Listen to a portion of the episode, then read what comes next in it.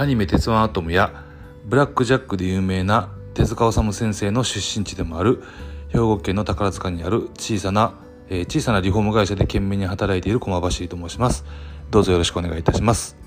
えー、この番組はこれからリフォームを始めるお客様に役に立ったと言っていただけるお得になる情報をどんどんお伝えする番組です。皆様のリフォームストレスを軽減するをモットーにこの番組をやっていきますのでよかったら聞いていってください。はい、えー、今日のテーマはですね、えー、洗面所洗面所ですね洗面所の内装の工事をするタイミングはいつというお題でお話ししていきたいと思います。えー、洗面室ですねのなあの、まあ、クロスとか床のクッションフロアとかそういう、えー、張り替えですね内装の張り替えのタイミングって意外と難しいんですよね。はい。で、まあ結論から言いますとですね、えー、洗面化粧台を取り替えるタイミングで内装も一緒にしましょうというお話です。まあ何ですかねあの意外とあそうなんやっていう形なんですけどももうちょっと深掘りしていくんですけどもあのお風呂を取り替える、まあ、洗面所には洗面化粧台洗濯機そしてお風呂っていうのが一つの部屋でまあ一つの部屋というか一個の空間になあのあると思うんですけどもえー、まずねお風呂を取り替える取り替えるタイミングで洗面化粧台も取り替えるっていうのが割とまあまあ一般的なんかなっていうふうに実は思ってる方も多い少なくないんじゃないかなと思うんですよね。で実はねあのお風呂と洗面台を交換する方っていう先ほど言った方と実はねお風呂だけ交換する方の割合ってね実はねえー、50%、50%ぐらいなんですよ。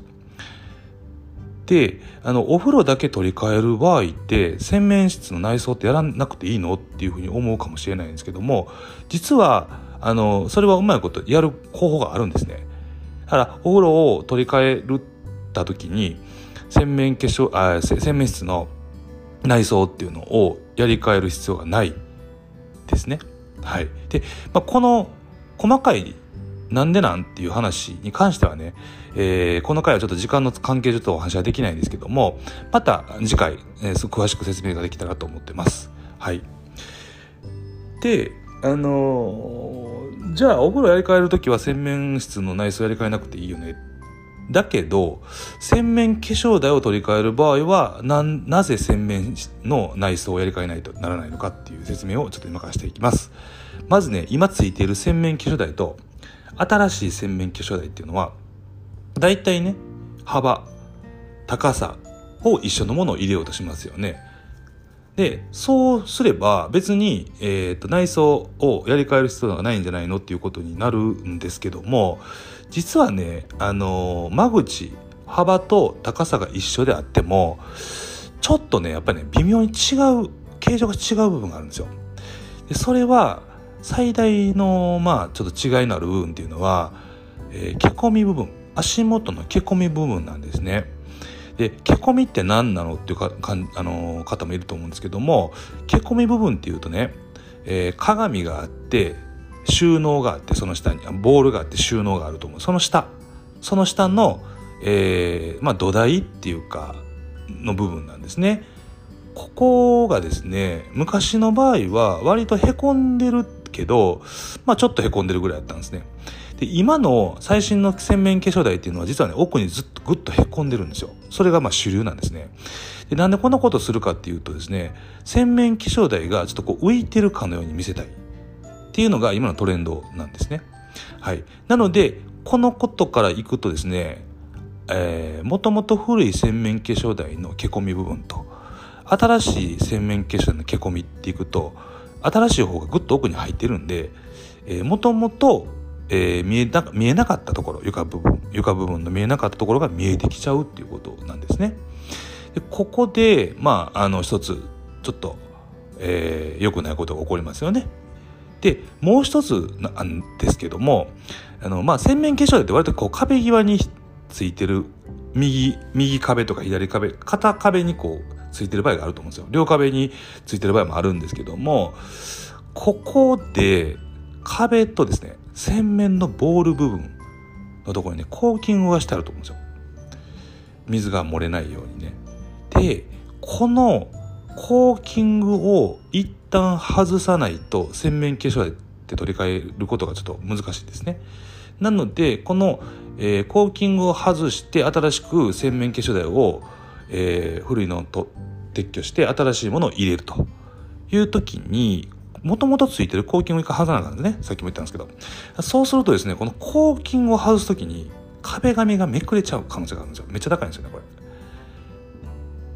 でそれをめコーキングをめくってる最中にクロスがめくれちゃうとかいうことがあるんですね。でいやいやわざわざそのコーキングをきれいに取る必要ないんちゃうかって話なんですけども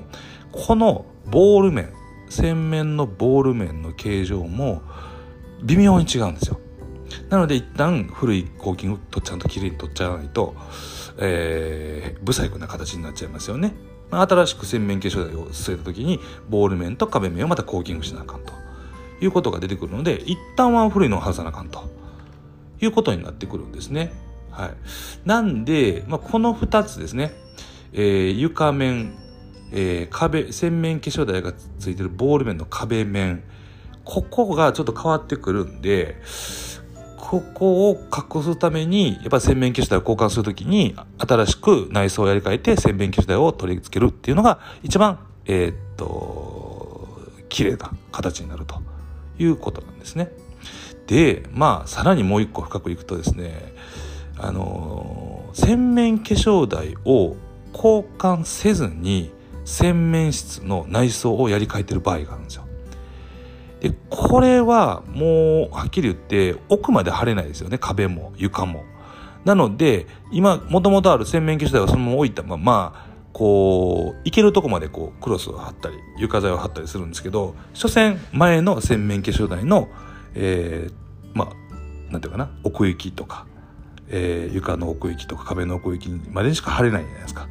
で、この新しく洗面化粧台を取り替えるときに、さっきも言ったように、毛込み部分が違ったり、えー、そのボール面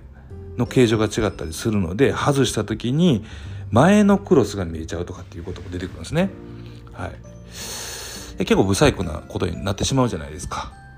なので、まあ、結局洗面化粧台の内装のやり替え時期っていうのは、この洗面化粧台の取り替え時におすすめをしているということになります。はい。この話が少しでも皆様の参考になるととても嬉しいです。皆様のリフォームストレスを軽減するを合言葉に次回もお得な情報を配信していきたいと思います。宝塚の小さな小さなリフォーム会社で懸命に生き抜く駒走りがお送りしました。では皆様今日も素敵な一日をご安全にお過ごしください。